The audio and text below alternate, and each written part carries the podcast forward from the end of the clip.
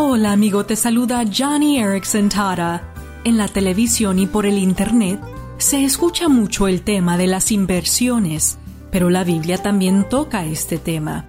En Efesios 5 dice, saquen el mayor provecho de cada oportunidad en estos días malos. No actúen sin pensar. Es un buen consejo, ya que podríamos estar invirtiendo mejor nuestro tiempo. ¿Cómo? Bueno, por ejemplo, orando por vecinos inconversos, visitando hogares de ancianos.